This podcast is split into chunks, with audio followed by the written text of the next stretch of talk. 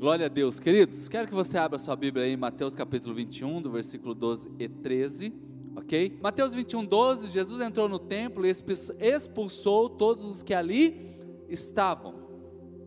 Expulsou por quê? Porque estavam comprando e vendendo. Derrubou as mesas dos cambistas e as cadeiras dos que vendiam pombas. Versículo 13. E ele lhes disse: Está escrito. O que, que está escrito? A minha casa será chamada casa de oração. Mas vocês estão fazendo dela um covil de ladrões. Eita!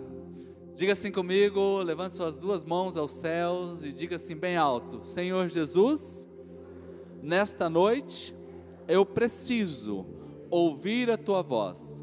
Fala comigo, em nome de Jesus.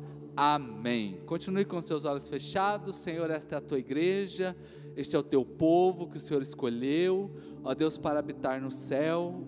Ó Deus, e em nome de Jesus eu me escondo atrás da tua palavra, para que o Senhor venha falar ao coração de cada um que aqui está, com seu Espírito Santo, renovar a fé, trazer a bênção para eles, em nome do Senhor Jesus Cristo.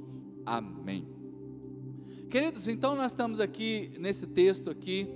É, eu tenho dito esses últimos sermões, se vocês têm preparado, separado, né? É, eu sempre sou muito animado com a palavra de Deus. Eu sou animado com a palavra porque a, a palavra ela nos, ela é, é, faz com que a gente viva o melhor nessa terra. Extraia de nós o melhor. E eu não estou falando aqui que você tem que ser ultra mega power rico. Não, eu estou dizendo aqui que você pode viver uma vida melhor. E isso me anima. Me anima muito quando a Bíblia fala sobre a mudança de mente, sobre a transformação do coração, sobre uma nova, uma nova vida, essa, no, essa canção que foi cantada aqui, uma nova história. Né? Quando nós entramos e fazemos parte do corpo do, de, de Cristo, da igreja, deixa eu lembrar vocês que você está fazendo parte de um reino que só avança, de um reino que só vai para frente. Temos sim passado essa luta, né? temos aqui familiares que foram infelizmente acometidos pelo Covid, tivemos alguns, alguns amigos e familiares de pessoas da igreja que infelizmente faleceram. Não somos tolos de não ver essas, essas tristezas que existem por aí, tudo que vai acontecendo. Sou animado com a palavra. Hoje, por exemplo, terminando o culto aqui, uma família nos procurou, o pastor unge aqui o nosso carro. Compraram um carro, queridos, durante a pandemia, né? vieram juntando recursos, se organizando e compraram o primeiro carro deles. Pensa na alegria dessa família, né? É alegria demais. É, aí, como eu disse aqui sobre a Milena, não é? que durante a pandemia essa, essa criança nasceu, não é? e ontem pôde chamar ali os avós, pouca gente, não é? alguns tios, e celebrar a vida, gente, celebrarmos a vida, celebrarmos pequenas conquistas de pessoas que é, tiveram suas promoções no trabalho, que tiveram alguma ampliação, mas este é o Evangelho. Eu quero desafiar você compreender que este é o Evangelho. Isso aqui não é uma vida de ilusão, nós não estamos na Disney achando que é só a vitória, não. Eu também falo sobre a batalha, também falo sobre a guerra, falo sobre a obediência. Nos últimos dias eu tenho olhado para a outra ponta, não é? Da vida, da vida de êxito que Deus tem para você que Deus tem para a sua vida, que é a vida da obediência, a vida do compromisso, a vida do sermos, é, ma, darmos mais de nós. Para quem? Para mim não, para Deus. Para Deus. Porque é isso que nós fomos chamados, é para vivermos uma vida de intimidade com o Senhor. O Senhor está aqui agora e você vê, né? Ele chega aqui nesse, nesse lugar aqui e ele começa aqui a virar as mesas que estão ali. Ele começa ali, puxa gente, ó, outras versões bíblicas já diz que Jesus se irou. E a ira é o sentimento mais fácil que a gente tem para aflorar. Você já percebeu? Não é muito mais fácil você ficar irado do que você ficar dando coraçãozinho para os outros, né? Só aquele olhar de coração, né? A ira, ela é muito mais fácil. Basta uma fechada no trânsito, né? Basta um olhar diferente num atendimento que a gente tem, às vezes em algum comércio que nós vamos. Né? Um WhatsApp que você não entendeu direito o que a pessoa está querendo dizer, a ira já sobe, o sangue já sobe. Né? Eu não sei se só acontece aqui para o lado da pioneira ali, né? talvez acontece também né? em outros bairros aqui da cidade. Mas queridos, então Jesus está aqui e esse sentimento aflora ele. Primeiro, ele já chega derrubando a mesa e ainda chama todo mundo de ladrão. Vocês são ladrões, estão roubando a Deus. Mas por que, queridos, que Jesus faz isso? Ele faz isso porque ele está derrubando aqui um sistema religioso doente. Ele está quebrando aqui as mesas de uma adoração errada. Porque se a nossa prática de adoração está errada, o nosso relacionamento com Deus está errado. Aqui era um relacionamento na base da troca, na base do eu pago 100 e eu espero mil, na base de que eu dou 10 reais aqui e sou perdoado pelos pecados dessa semana. Então havia ali agora uma questão mercadológica. E Jesus está justamente combatendo o que? O comércio. Mas não apenas um comércio em si, mas é um erro da adoração. Porque se você entra neste lugar e já é ensinado errado o jeito de adorar, com certeza quando você põe o pé para fora, você vai viver o erro. E vamos manter uma vida com Deus na base do erro. Então é isso daqui. Jesus está virando a mesa. Inclusive quando se você não vira a mesa, até as nossas orações elas ficam erradas. Já pensou você passar a vida toda orando e nunca receber porque você orou errado? Ai, fala assim, misericórdia. Fala bem alto, um, dois, três. Misericórdia. O Senhor quer que você tenha respostas da sua oração. É uma conversa, é um diálogo, e Ele tem prazer em atender as orações dos justos. Tem algum justo aqui hoje, gente? Tem algum justo aqui? Os justos vieram hoje ao culto? Vieram aqui? Então, queridos, com certeza o Senhor tem prazer em que você fale com Ele. Então Jesus vira essas mesas. Agora, algumas vezes nós não queremos que Jesus vire a mesa, sabe por quê? Porque a gente é o dono da mesa. A gente está ali sentado nessa mesa. É a gente que está barganhando nesta mesa. E eu digo para vocês que, como pastor, diariamente aqui, ó, os irmãos me conhecem, sabem que eu subo aqui com muita seriedade no meu dia a dia, com a nossa vida com Deus, de intimidade. Tem aqui, por exemplo, amigos que vão em casa. Teve até o pastor Rogério e o pastor Viviane que ficaram lá em casa para saber se a gente era crente mesmo, né? Uns 30 dias eu acho que foi, né? né? Fala assim, será que esse povo é crente de, de verdade, né? Eu acho que a gente passou no teste, né? Porque eles, né? Estão na igreja conosco aqui, né? Eu falo, ah, então a gente passou, né, pastor? Deu para. Né? Nem que foi na rapa ali, mas passou, né? Ei, queridos, nós fomos chamados, ei, para a gente não ser dono de mesa dentro do reino de Deus, não.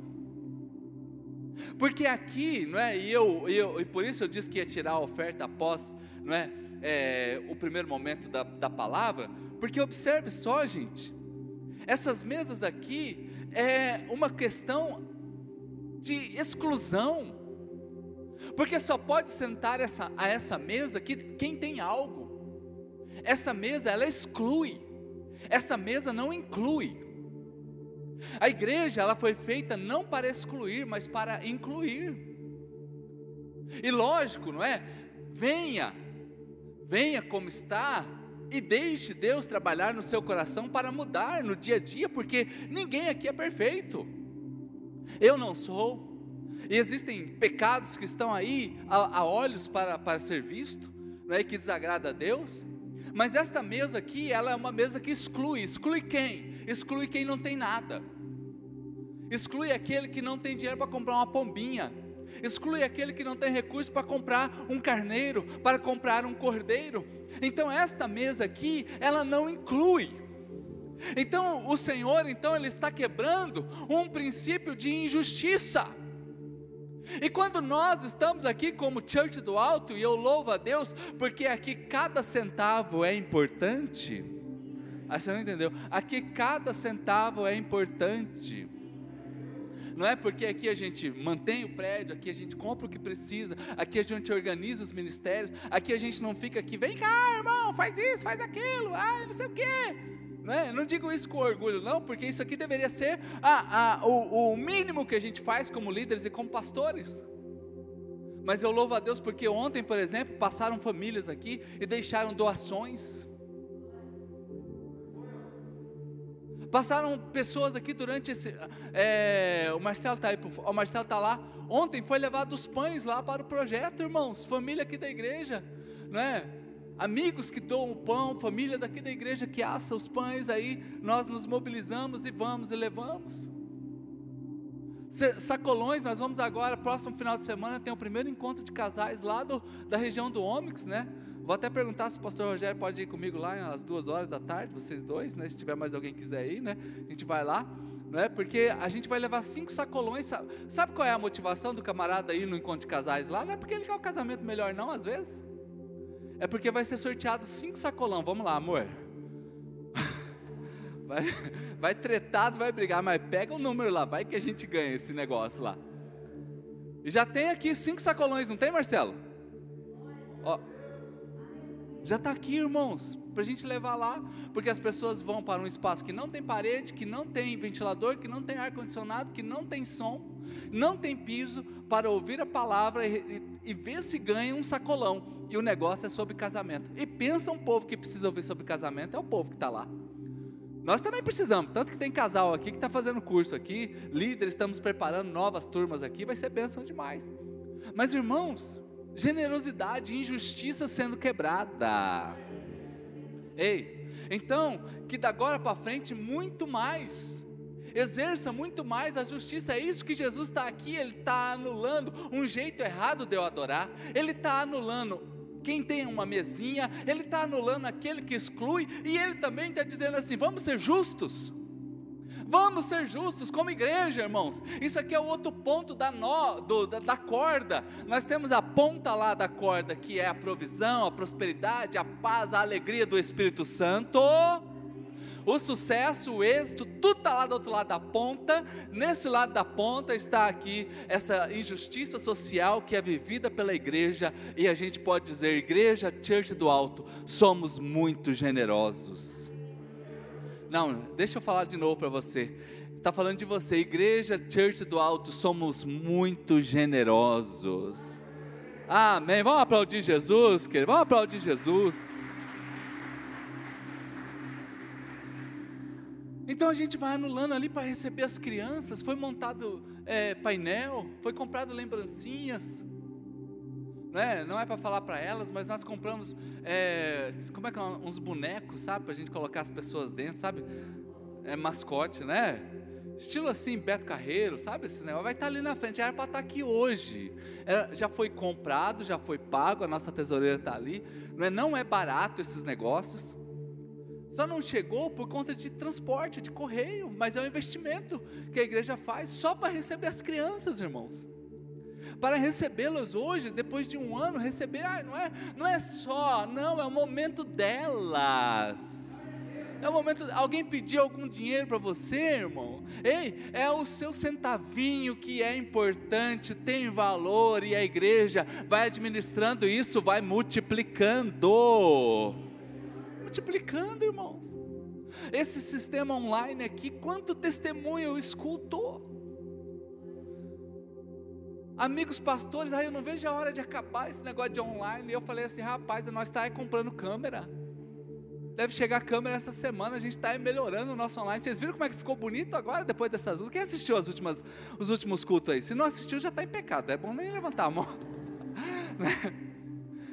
aí pensa um online que dá, que dá graça, que é gostoso, que está bonito você pode compartilhar com qualquer, talvez você nem assiste, mas manda para aquele endemoniado. Lembrou de algum agora? Lembrou, né?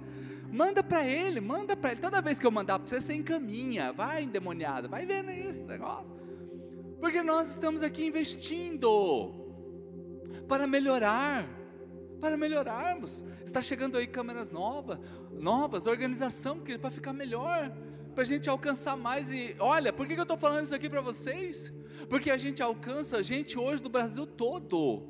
Estão, ainda que for é pequenininho o nosso sistema online, mas os testemunhos são extraordinários. Os testemunhos são extraordinários. Ei, querido, vamos quebrar a injustiça. Jesus diz isso aqui, ó. Então não pode ficar difícil se a gente está sentado nesta mesa. Hoje é o dia para você virar esta mesa, uma mesa de barganha com Deus. Viva com Deus por intimidade. Ah, você não entendeu? Vamos viver com Deus por intimidade. Aleluia. Se você quer isso para a tua vida, aplauda Jesus bem alto. Uh! Jesus ele quebrou as mesas. Balança a pessoa que está perto de você e fala assim: foi as mesas, viu? Foi as mesas. Ó, fala, presta atenção, foi as mesas. Jesus não quebrou ninguém. Fala, ai, que pena, pastor. Eu já estava preparando a minha luva de boxe para pós-culto.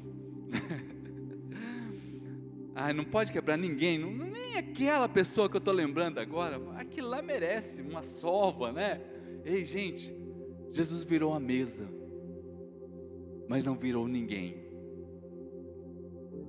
Ele virou o sistema errado, mas ele ainda olhou para aquelas pessoas e disse assim: Eu te amo. Uh, ei, tá tudo errado, mas eu te amo. Talvez você chegou aqui nesse culto com o sentimento tá tudo errado, mas ouça a voz dizendo para você: Eu te amo.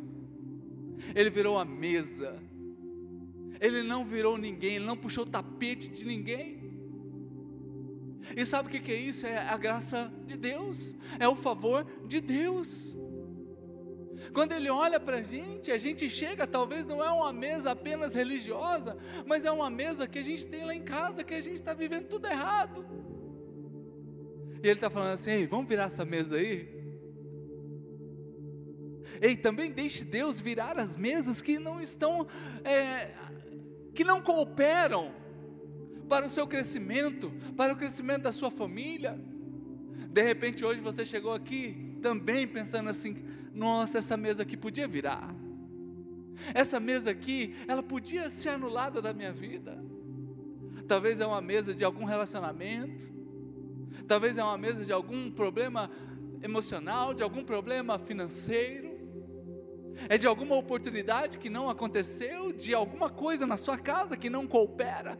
Você vê como é que essas mesas, queridos, elas vão de A a B, de A a Z, para que possamos ser por Deus impactados. E Ele quebra esta mesa aqui, mas Ele não quebra a pessoa que está lá, atrás da mesa. Ele quebra a mesa e fala assim: para você tem conserto. Uh! Olha o dedinho de profeta para quem está perto de você. Dedinho de profeta fala, para você ainda tem conserto. Fala assim, não estava acreditando muito não antes do culto, mas, mas para você tem conserto. Então nós vamos agora anular essa mesa da injustiça. Lembra que eu falei que a gente ia ministrar a nossa oferta? Não, vamos aproveitar agora. Vamos aproveitar agora. Ministério de adoração, aquele vapt-vupt, bem aqui, rapidão aqui em cima aqui, bem, bem, bem, bem ligeiro. Ei, hoje, esse momento, se alguém precisa de um envelope, já vai levantando a mão aí, né? Já vai pegando o envelope. Deixa eu falar uma coisa para vocês. Hoje é. Dá, né?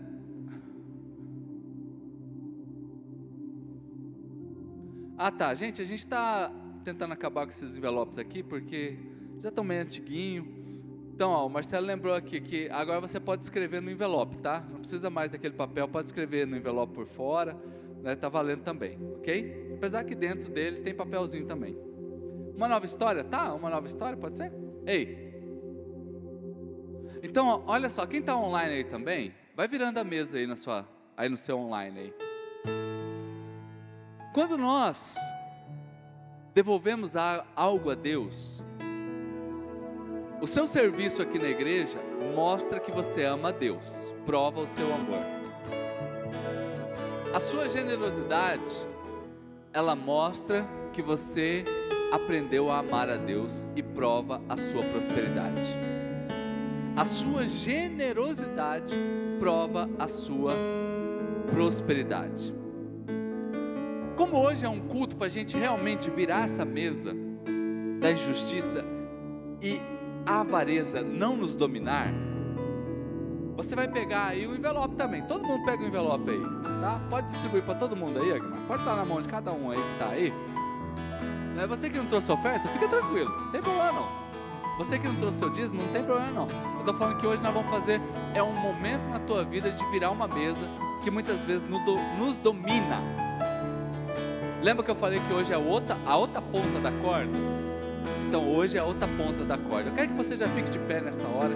Você que já pegou o seu envelope, né, já vai cantando aí com o Ministério de Adoração. Deus tem pra mim. Oh, Novo tempo Deus tem pra mim. Tudo aquilo que perdido foi, ouvirei de sua boca. Te Espírito. Santo. Diga bem alto.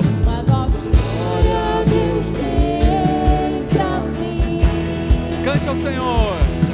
Um novo tempo Deus tem pra mim.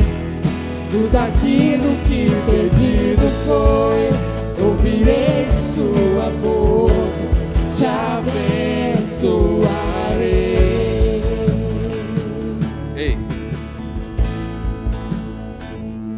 Este envelope. Bem baixinho agora. E perceba o olhar de graça na tua vida. O Senhor quebrou uma mesa, mas não quebrou quem estava atrás da mesa. O Senhor anulou um sistema de injustiça que faziam as pessoas adorar a Deus errado, mas Ele não quebrou a pessoa que estava atrás da mesa. Hoje, queridos, e eu lembro a você, você que está aqui e que é ofertante dizimista, cada centavo importa.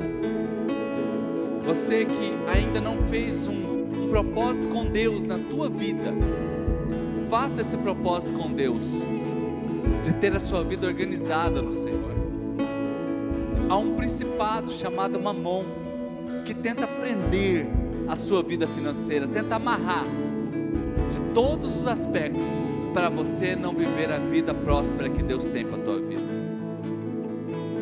Jesus quebrou a mesa da avareza, do comércio errado, mas não quebrou aquelas pessoas. Levante aí o seu envelope para o alto. Abençoe agora a sua oferta. Pai, em nome de Jesus, eu abençoo agora, ó Pai, o teu povo. Abençoa esta igreja. Abençoa a generosidade dos irmãos. Abençoa, ó Pai, o alimento, a roupa, o dinheiro, ó Deus, o material escolar. Ó Deus, agora, ó Pai, os pães. Ó Deus, a entrega e serviço. Ó Deus, eu abençoo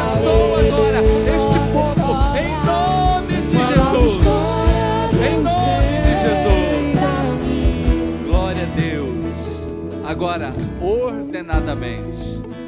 Ordenadamente. Não precisa de tumulto, não.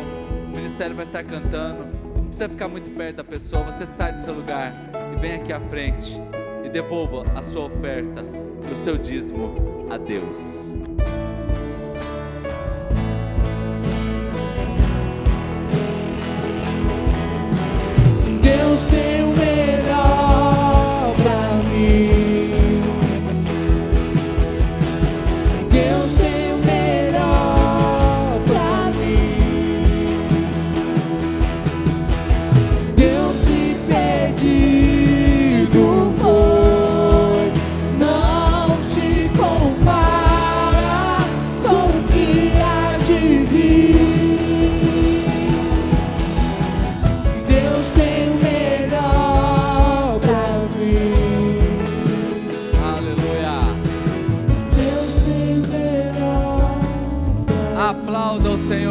Bem alto.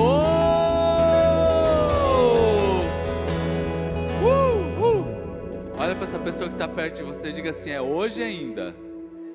É hoje ainda que você vai pagar uma pizza para mim. ai, ai.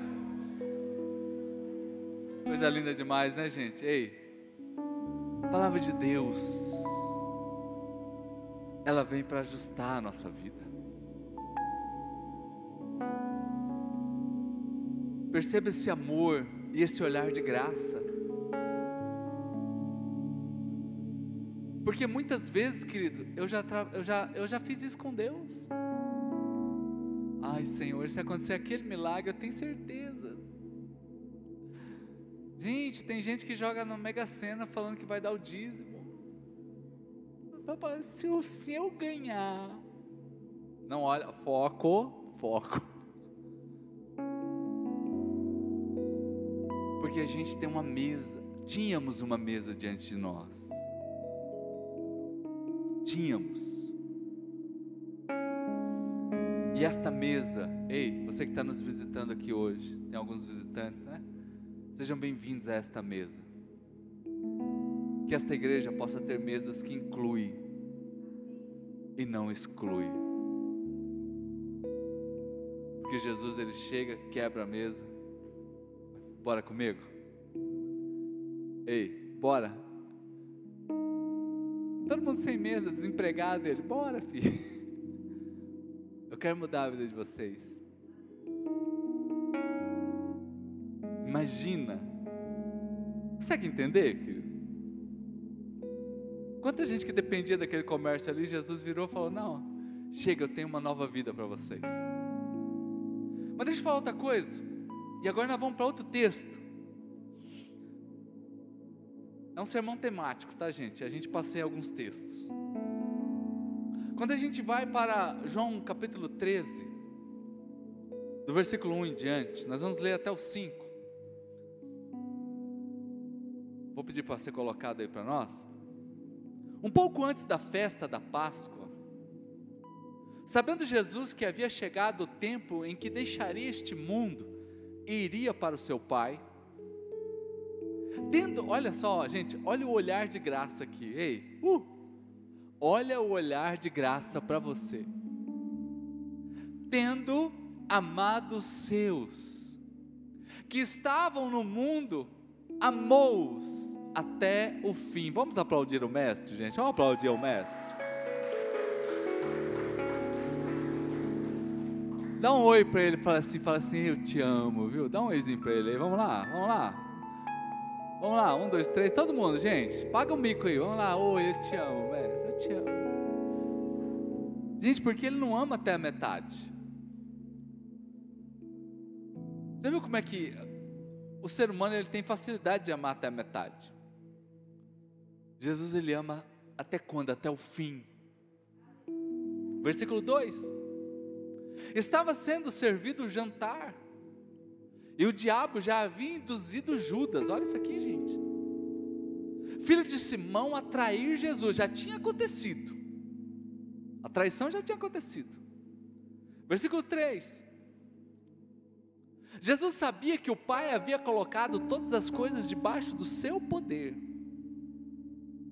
e que ele, ele, Jesus, viera de Deus e que estava voltando para Deus. Versículo 4. Assim, esse Deus Todo-Poderoso, vou voltar lá só para vocês entenderem, aí a gente vai no 4, volta no 3, volta no 3, volta. Assim, Jesus sabia que o Pai havia colocado todas as coisas, gente, algumas coisas. Ei, que, que Jesus colocou debaixo dos seus pés? Algum, alguma? Ah, só, uma, só as gripes, só as gripes. É, gostei que quando o, o, o Paim, né, ministrando aqui, olha, Paim, hein, rapaz do céu, hein? A Evelyn que se cuide, hein? É, dias contados, né? Se veio alguma pandemia, ele falou desse jeito, lembra? Na, na ministração Olha, ele tratou alguma pandemiazinha aí, global, né? pequenininha, né, pai? Está tudo debaixo dos pés de Jesus, gente. Havia colocado debaixo do seu poder e que ele viera de Deus e estava voltando para Deus. Aí, Vamos para o 4, só para enfatizar esse 3 aqui. Assim ele levantou-se da mesa, tirou sua capa, colocou uma toalha em volta da cintura, e entra o versículo 5. E depois disso derramou água numa bacia, e ele começou agora a lavar os pés dos seus discípulos, e enxugando com a toalha que estava em sua cintura. Ei, nós estamos falando da mesma pessoa, será, gente? Sabe que é a mesma pessoa, gente? O Deus Todo-Poderoso, o Deus que faz coisas assim, lindas conosco,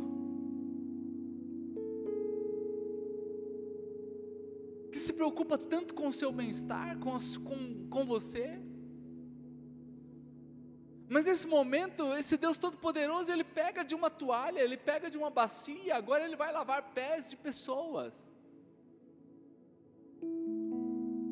Queridos, aqui também é outra coisa, na, na outra ponta da, do nó, da corda, que aqui nós somos agora levados a um nível de humildade. Jesus está quebrando aqui o orgulho, ele quebrou a mesa que exclui. Mas agora ele está em outra mesa, mas nessa mesa agora ele não derruba essa mesa. Porque a gente começa falando lá no versículo 1 que estando ele à mesa, nessa mesa agora ele pega da toalha, ele pega do da bacia, ele vai lavar pés de pessoas. Jesus está perto de ser crucificado, ele sabe quem vai traí-lo, né?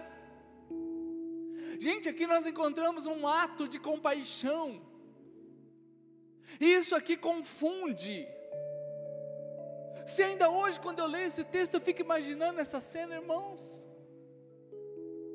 Talvez tenha sido a maior ensinamento de liderança de Cristo nessa terra, talvez foi essa cena aqui. Gente, se ele fizer assim, desceria milhares de anjos na hora. E simplesmente ele pega de uma, de uma bacia, ele confunde os discípulos, ele nos confunde. E eu digo que isso aqui muitas vezes é difícil entender, porque Judas está ali. Porque, gente, uma coisa é lavar o pé de João. João ele já dá o título para ele assim, o amado. Ah, aquele só coraçãozinho assim, só, só love. Ele diz assim: o discípulo amado. Então, lavar o pé de João deve ser uma fofurice. João é aquele que está encostando toda hora, porque diz que ele recostava até a sua cabeça no peito de Jesus na hora da comida. Pensa aquele cara esfregão assim, sabe? Jesus, dá licença, deixa eu comer aqui. E ele está ali, hum, parecendo um gatinho. Já viu o gatinho quando está? Quem tem gato aqui, gente? Quem tem gato? O bicho, ele é, ele sabe pedir, né, gente? Gato sabe pedir. Ele chega e fica na perna e vai. Gente, e João está ali. Lavar o pé de João deve ser fácil, gente. Dá até para fazer uma massagem. Ei, João, você é uma bênção. Te amo também, João. E lava o pé e faz massagem. Lavar o pé de Pedro também deve ser outra coisa incrível, gente. Porque de Pedro sempre saem as melhores histórias. Você tem alguém na tua família que sempre que ele chega tem uma história legal para contar? Que todo mundo gosta. Ele chegou na festa, pá, que maravilha, chegou. Agora a festa vai ficar boa. Pedro era esse. Porque ele era tão afoito, tão afoito que tudo acontecia com ele.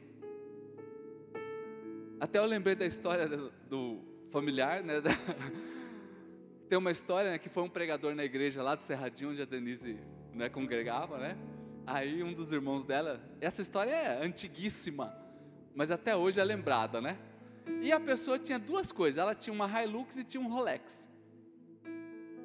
Aí o pessoal comentando do Rolex, né? Olha, você viu o relógio do pregador? É um Rolex. Aí chega o afoito. Que Rolex que nada, você não viu que era Hilux?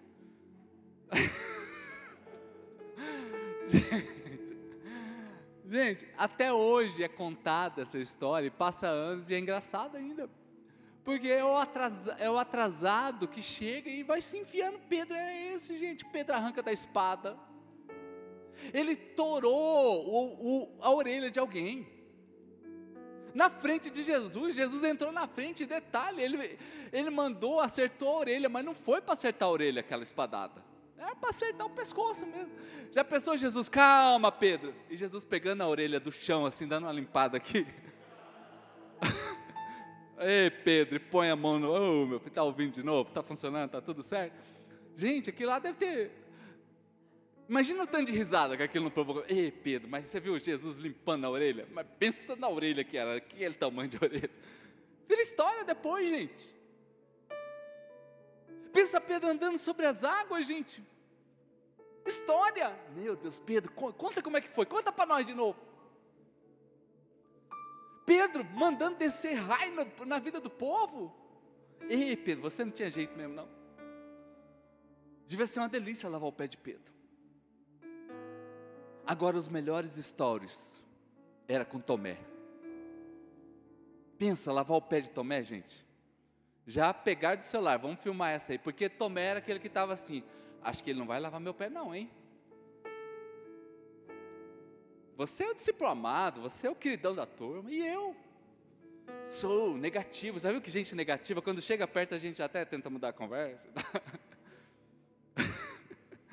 e Tomé está ali, gente. Ah, lavou, ele está lavando o pé. Filma, filma, filma, filma, manda lá. Esse aí dá um stories bom, hein? Gente, e Judas? Pensa bem se fosse eu, para lavar o pé de Judas, ia pegar assim. Tá bom, Judas, valeu.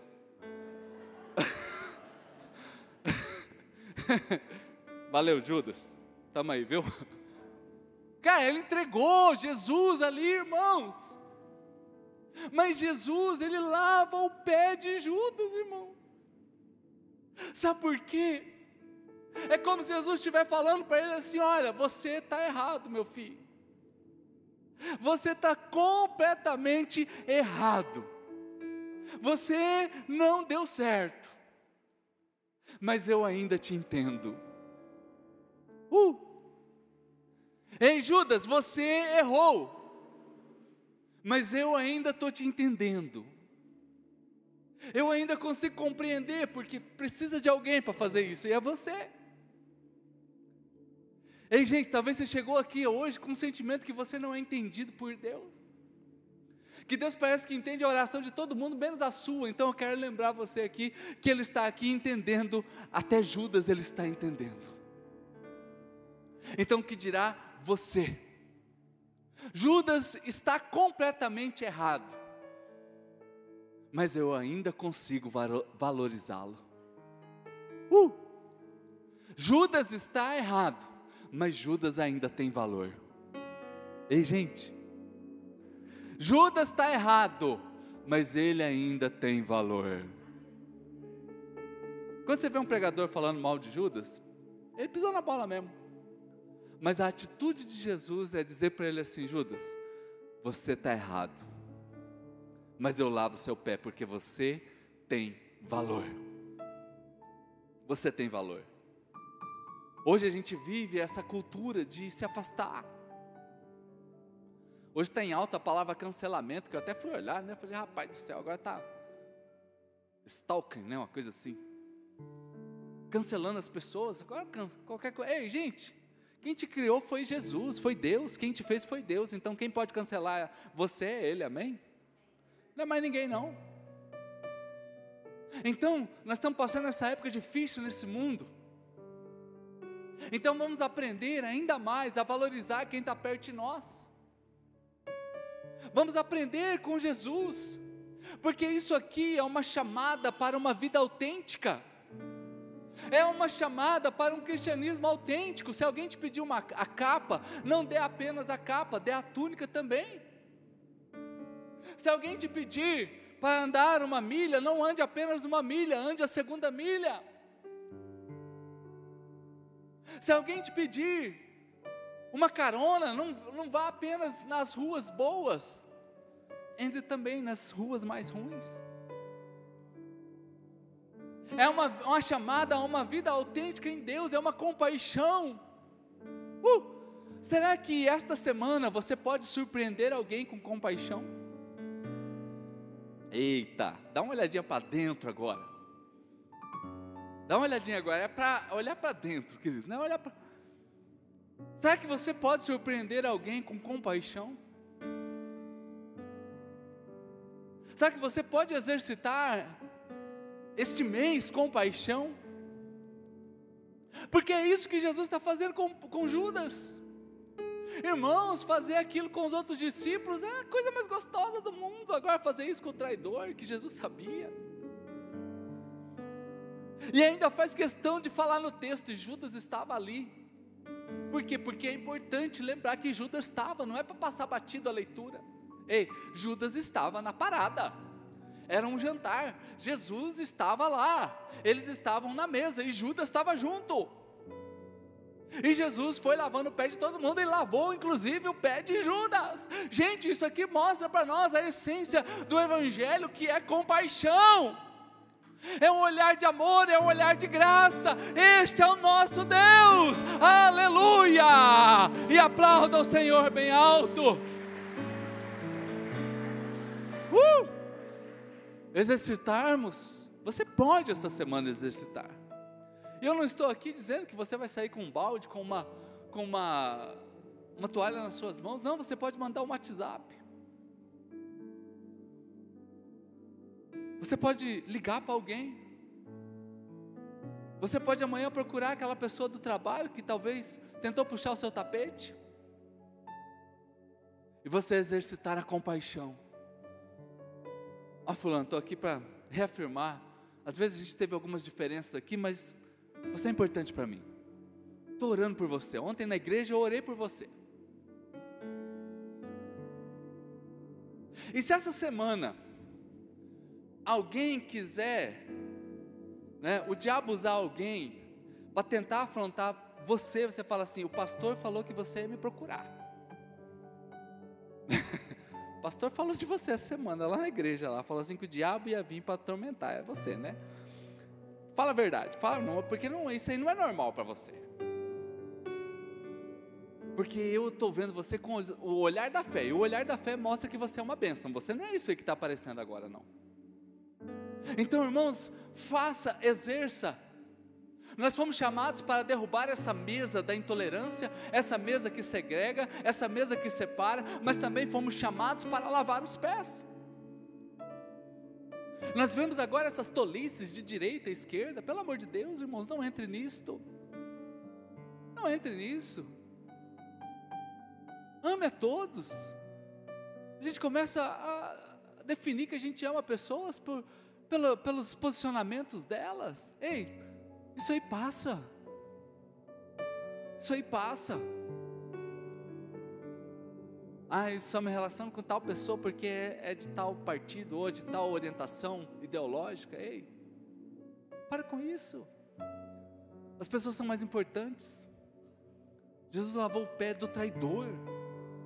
Quem sou eu? Ei, corintianos que estão aqui, lavem os pés dos palmeirenses.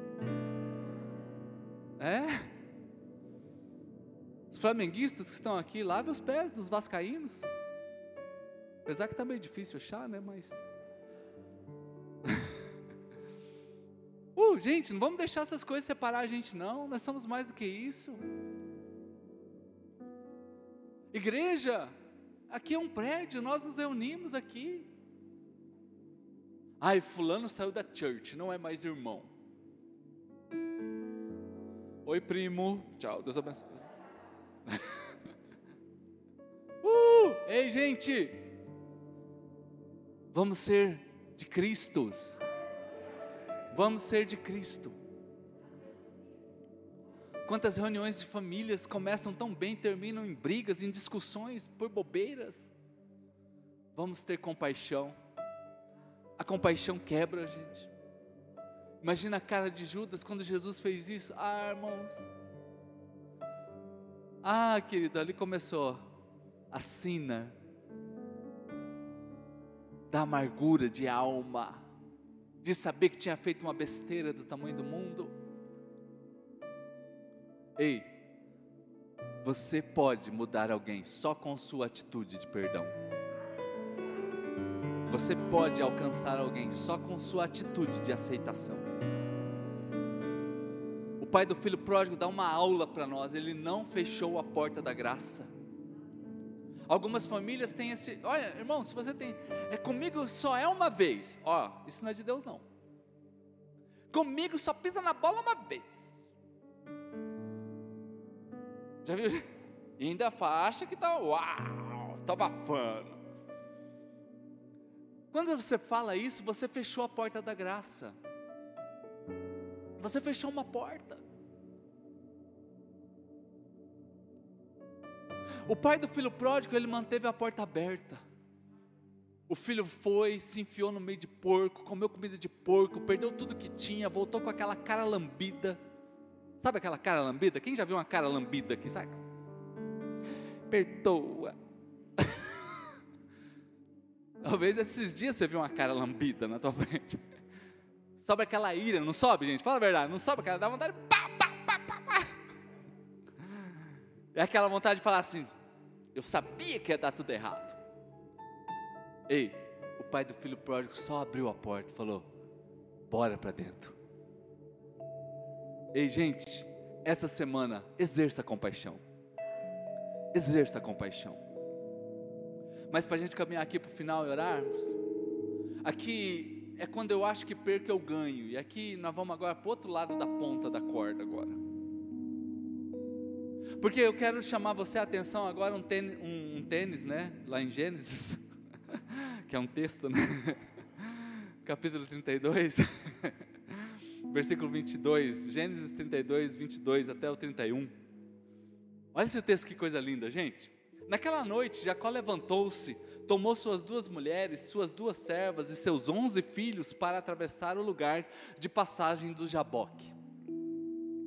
Depois de havê-lo feito, havê-los feito atravessar o ribeiro, fez passar também tudo o que possuía.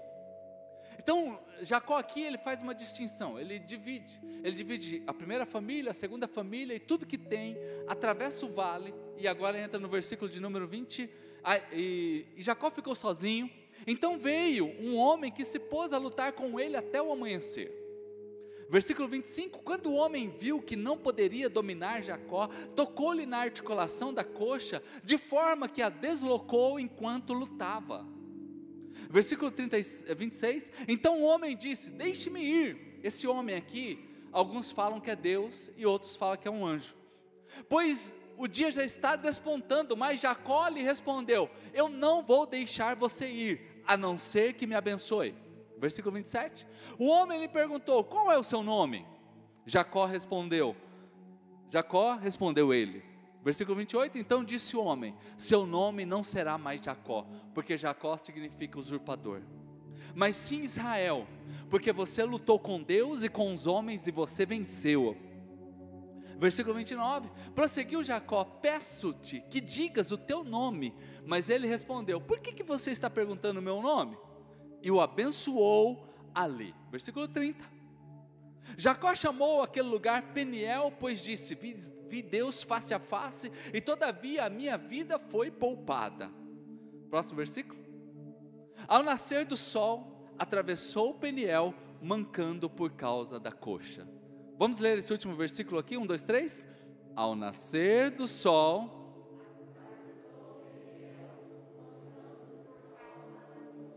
Gente, Jacó na nossa vida com Deus, a gente tira os princípios da vida de Jacó. Mas algo que me chama a atenção na vida de Jacó é que Jacó sempre venceu. Pensa um cara determinado era Jacó. Jacó nunca aceitou o não como resposta. Toda luta que Jacó se pôs a fazer, ele venceu. Toda batalha que ele quis vencer, ele venceu. Um dia ele e a mãe dele, na casa lá, fizeram uma sociedade. Falou, mãe, o lance é o seguinte, eu já, eu tô com um contrato de gaveta. Alguém já ouviu falar em contrato de gaveta? Eu tô com um contrato de gaveta. E nesse contrato de gaveta eu já fiz com, com Esaú. Esaú, eu já troquei a primogenitura com ele, ele já está tudo certo, não é? Esaú já me deu a primogenitura, eu dei o prato de lentilha, ele me deu a primogenitura, mas mas eu sei que o pai ainda não abençoou. Aí essa sociedade, bem maligna mesmo, deu certo.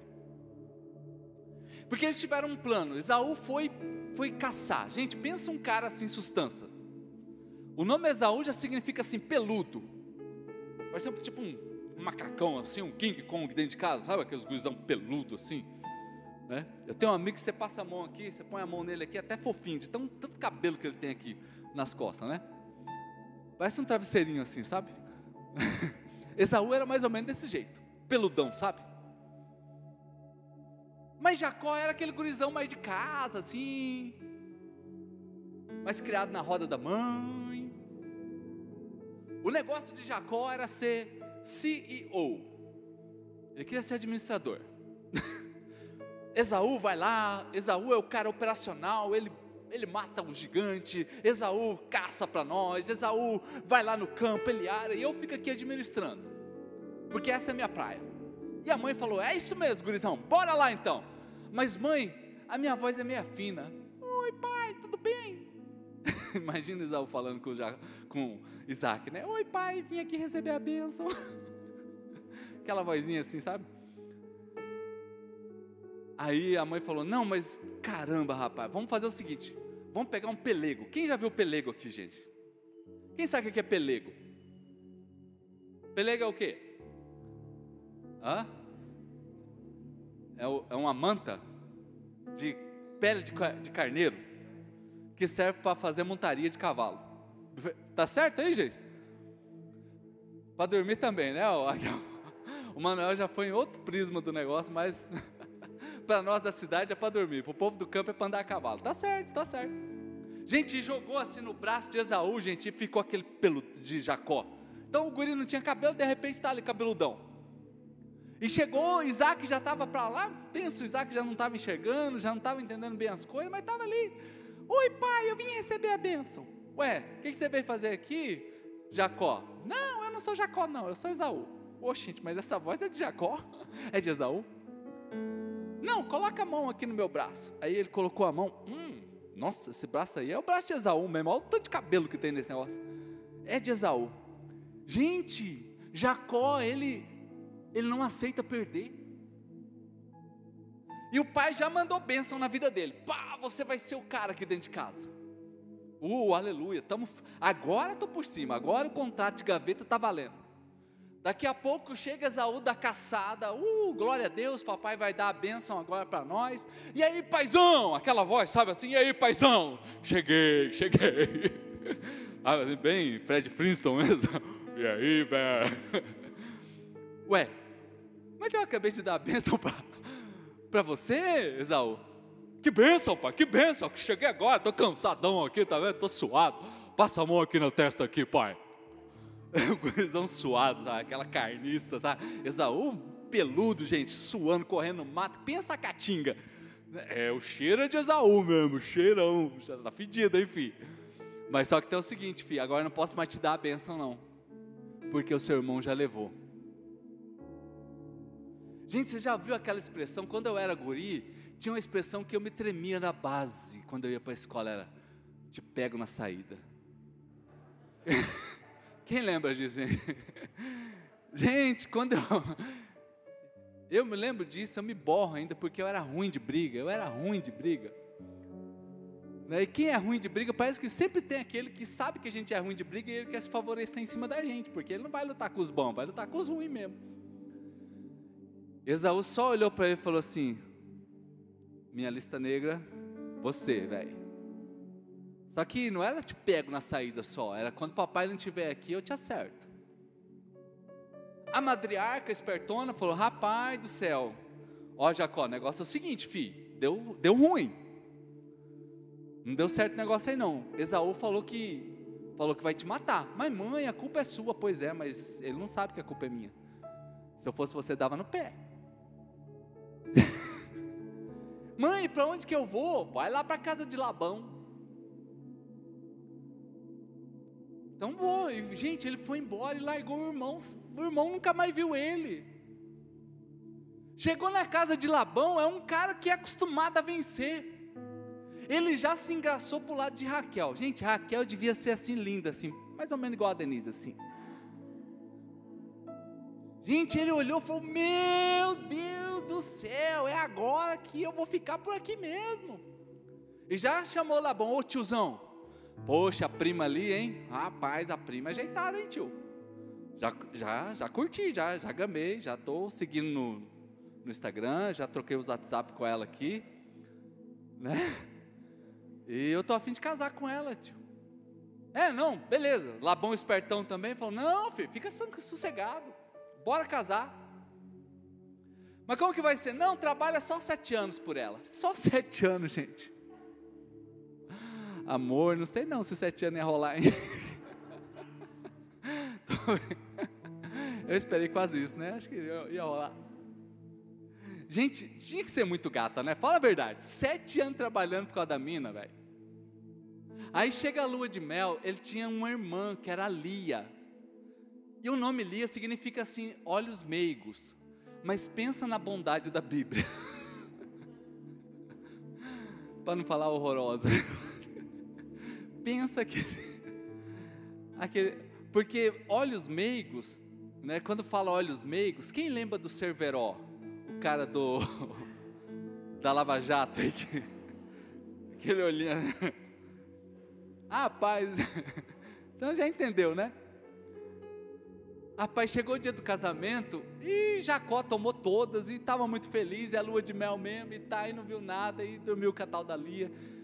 No outro dia que ele acorda, ele leva os. Meu Deus do céu, o que, que você está fazendo aqui, meu? Abrir a assombração aqui dentro da tenda agora? E foi bravo conversar com o Labão, rapaz do céu, o que, que eu fiz? A mulher errada lá na tenda. Não, meu filho, aqui, aqui, na, aqui a gente tem o costume, aqui a gente casa a primeira mais velha. Mas ninguém me falou isso, nenhum estava, tá, é, estava lá nos contratos, na letrinha pequena que você não leu. Quem já viu as letrinhas pequenas do contrato? É, tem que prestar atenção.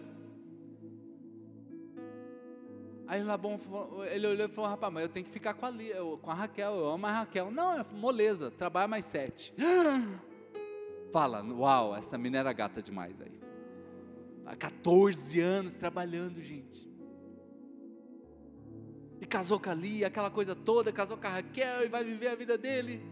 Mas queridos, depois de tudo isso aí, deu duro. Você vê como é que ele vence tudo que ele quer, ele vai vencendo, ele não para. Jacó, é um indesistível. Assim como muitos de nós que estamos aqui somos indesistíveis em algumas áreas da nossa vida, a gente tem batalhado por isso. Mas houve uma reviravolta, e a reviravolta é: precisa voltar para a sua terra. E agora ele precisa encontrar Esaú, gente. E esse voltar para encontrar Esaú agora faz ele tremer na base. Faz ele tremer na base, ele fala: "Rapaz do céu, e agora como que vai ser? Esaú é matador, Esaú, Esaú é king box, Esaú é faixa preta, ele é UFC. Não vai rolar, tanto que ele manda o gado primeiro, ele manda tipo uma recompensa. Ele põe a família de Lia, se der alguma treta com a família de Lia, né? Primeiramente, né? A cerverosinha, né? Vai lá, vai na frente, Lia. Conversa lá com o Esaú lá, vê o que, que vai rolar. Que se ele matar, já vai matando Lia, né? A gente gosta, mas não é tanto assim. Não é aquele amor por Lia, né? A gente ama. A gente gosta mesmo é de Raquel. Raquel vai. Mas ele botou a Raquel na frente, gente. Na frente dele. Mas, queridos, aqui entra esse texto que na noite que ele ia encontrar, que ele passou todo mundo e ele ficou para trás, ele tem um encontro com Deus, naquele susto de saber que agora não está dando certo, de saber que agora ele não é vencedor, porque agora ele depende de outro, de saber que agora ele repartiu a família, de saber que ele teve sucesso, mas foi do jeito errado naquilo lá agora ele não sabe o que fazer. E você vê que Jacó com ele é tudo assim, meio assim, vamos resolver e tá, e vamos para a briga. Que quando o anjo chega, ou Deus chega, ele já arranca da espada também e fala: vamos, é, vem de paz ou vem da guerra? Porque se vem para a guerra, a gente já vai lutar aqui agora. Para resolver aquele momento ali. Mas é nesse momento, querido, que esse anjo chega, né? Que eles se agarram nesta luta que agora, queridos, ele tem uma outra possibilidade. Deus está ali. E isso aqui também quebra uh, o nosso sucesso quando a gente só depende da gente. Isso aqui também quebra o nosso sucesso quando tudo depende de nós. Porque até então era o trabalho dele, era a enganação dele. E agora tem algo que não é mais ele, agora é Deus. Uh!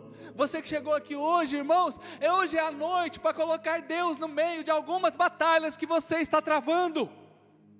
Hoje é o dia para você chamar Deus para isso. É quando não sabemos como caminhar, não sabemos como fazer, chegamos no ponto exato de que nós podemos ser transformados por Deus. E nessa batalha toda, o anjo toca no quadril dele. E agora, aquele que tinha aprendido a ficar, a, a batalhar por tudo e a vencer, agora ele está jogado ao chão. Agora ele não consegue mais fazer nada, porque agora ele está no chão. Mas ainda no chão ele agarra, gente. Eu fico imaginando aqui essa cena. Eu imagino que o anjo passa perto dele e ele pega na perna do anjo e fala assim: Me abençoa. Me abençoa. E quando ele fala me abençoa, tem tudo a ver com a gente. Porque é no momento que a gente olha assim, eu estou acabado, mas Deus está de pé. Eu não consegui, eu estou no chão, mas Deus continua de pé, porque Deus não caiu, Deus não cansou, Deus não fugiu da luta, Ele estava ali, eu estou no chão, mas Deus está de pé ao meu lado. Uh!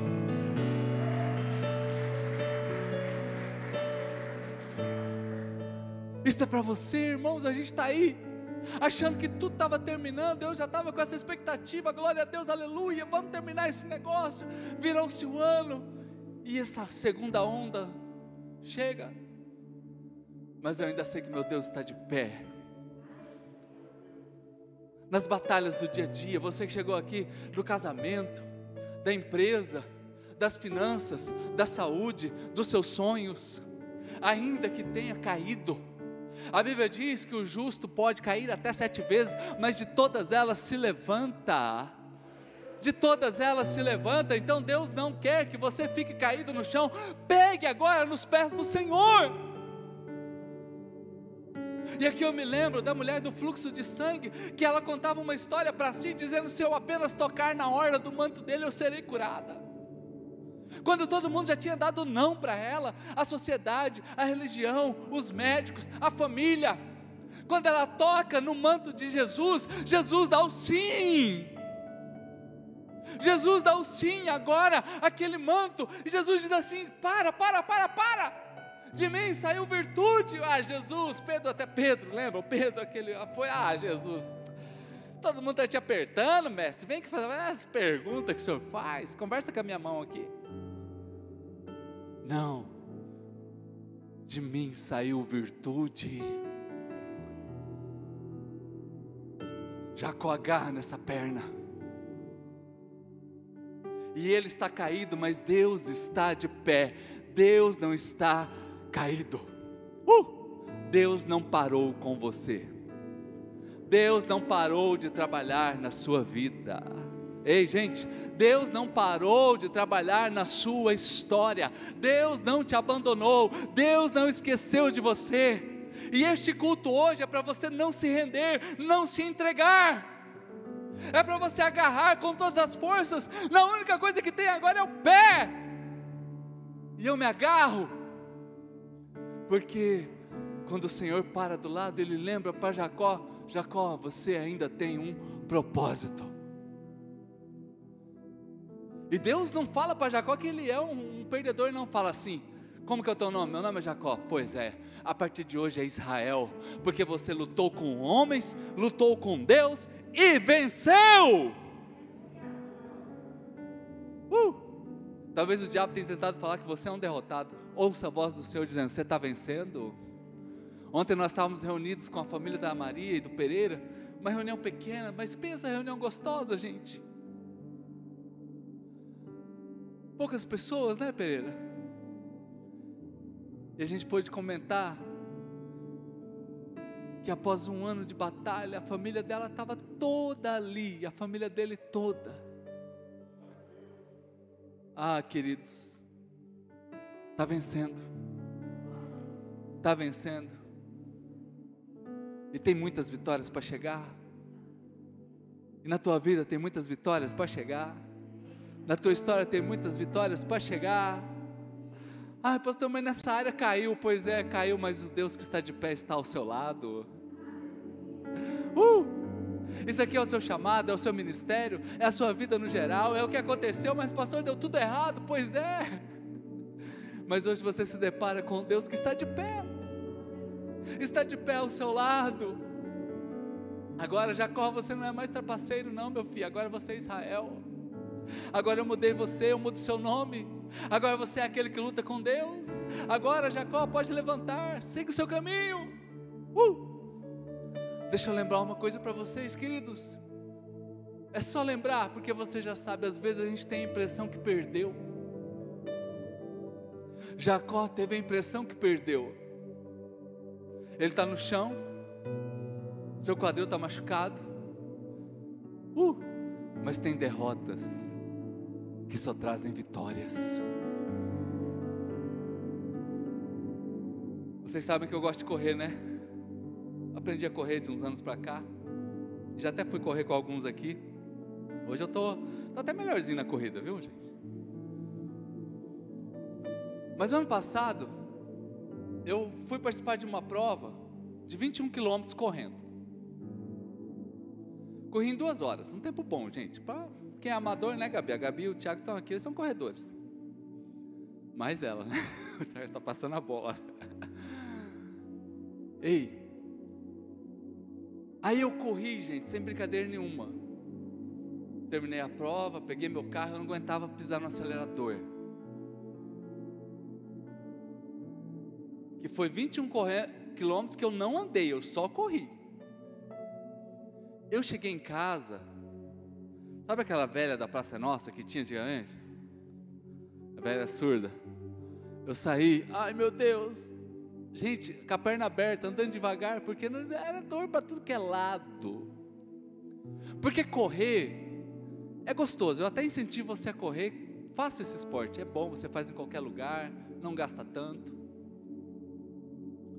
Mas é, a sensação é como se você entra no micro-ondas, aperta o botão, e aquele negócio começa a lentamente vai cozinhando você. É mais ou menos essa a experiência, né, Pastor Rogério? Pastor Rogério também é bom de corrida. Mas eu estava com uma medalha no peito. E quando eu cheguei dentro de casa, sabe qual foi? A, as gurias ficaram loucas. Parece que eu era o Isaim Bolt, o Bolt. Elas acharam que eu tinha acabado de chegar de Tóquio. As Olimpíadas foi cancelada só em Tóquio, porque para mim enrolou as Olimpíadas. Pai, você ganhou! Uau, pai, vamos tirar selfie, empresta aí, tá, gente, pensa a festa com a medalha e eu meio com dor e tentando explicar para ela, gente, porque eu não ganhei a corrida. Eu não ganhei, a medalha não era de ganhar. Então, filha, é que o pai não, o pai não ganhou a corrida. Não, pai, para, o senhor é campeão, o senhor é meu campeão e tal, não sei o quê.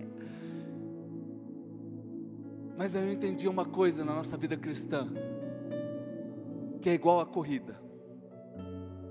A gente não ganha uma medalha porque chega em primeiro.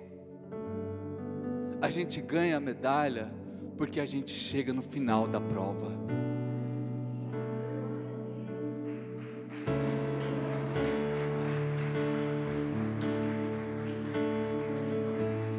E eu cheguei igual Jacó.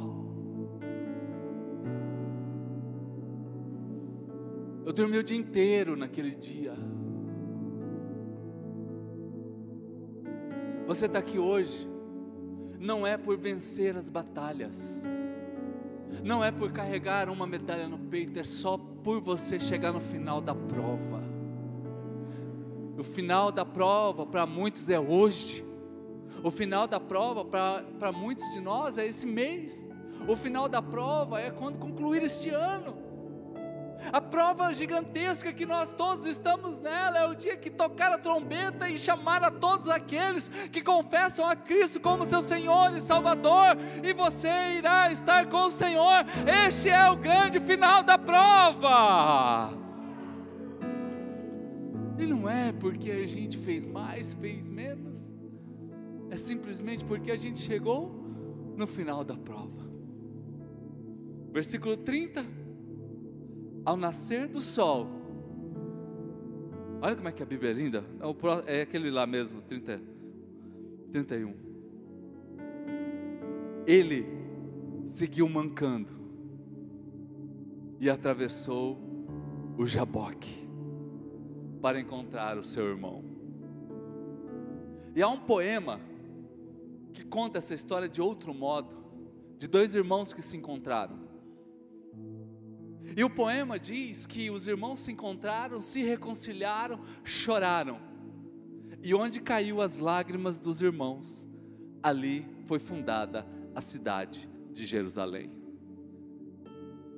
E a Bíblia está fazendo, e esse poema está fazendo menção a esta porção bíblica do encontro de Esaú e Jacó. Aquilo que parecia um grande prejuízo foi a grande vitória de Deus. Ei, você chegou aqui hoje achando que tem um grande prejuízo? Há uma grande vitória de Deus na tua vida. Derrube as mesas. Derrube as mesas que estão diante de você Quebre hoje toda raiz de orgulho. Ande com Deus, ainda que esteja manco. E eu vou dizer alguma, algo muito sério para vocês. Vocês estarão escrevendo uma história que impactará uma próxima geração. A sua história vai impactar a próxima geração perto de você.